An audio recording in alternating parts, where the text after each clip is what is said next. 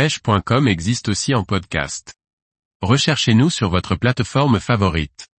Le clonk pour la pêche du silure, un outil à connaître et à maîtriser. Par Olivier Lalouf.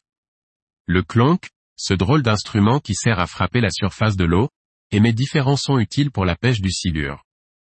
Connaître les différents clonks, leurs utilités et la technique d'utilisation. Originaire de la vallée du Danube et de la Volga, le clonk a pour vrai nom, Bouchka. C'est en 1994, que Fabien Monvoisin, guide de pêche diplômé MNPE, Maison nationale de la pêche et de l'eau, et spécialiste du silure a importé et démocratisé la pêche du silure en France. Le clonk peut être conçu dans différents matériaux comme le bois, l'aluminium, le carbone, le plastique ou bien encore la résine. Quand on frappe celui-ci à la surface de l'eau avec adresse, il émet un son particulier qui a pour but de faire décoller les silures en direction du montage de la ligne. Ce son influence seulement les silures, mais à ce jour, nous ne savons toujours rien sur ce que ressentent les poissons et pourquoi ils réagissent dessus. Il existe plusieurs sortes de clonks qui émettent des sonorités bien différentes les unes des autres.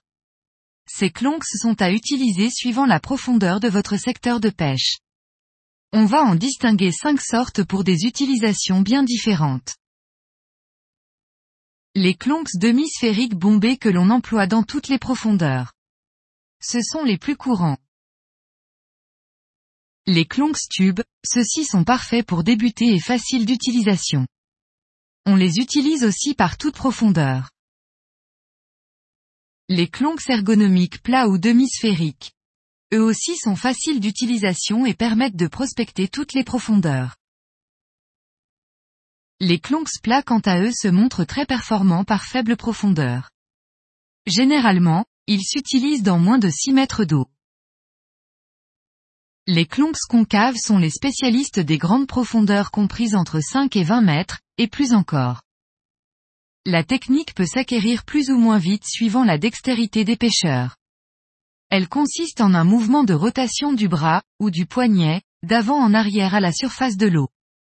Pour s'entraîner, Placez-vous sur un ponton, ou bien depuis votre embarcation ou encore dans votre piscine ou votre baignoire. Le geste n'est pas facile au début.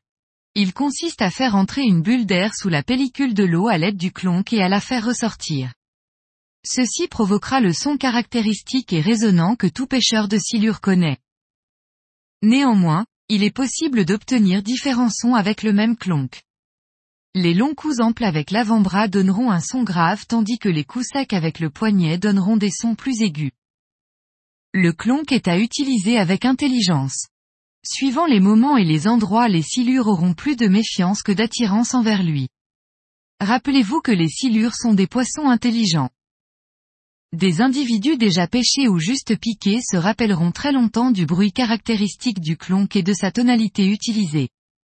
Je vous conseille vivement donc d'en changer pour aborder de nouveau les silures sur des secteurs déjà pêchés. Faites attention aussi, à la légalité d'utilisation de celui-ci. Dans certains départements ou AAPPMA, l'utilisation du clonk fait l'objet d'interdiction. Il est donc préférable de vous renseigner auprès de la fédération de pêche du département que vous pêchez.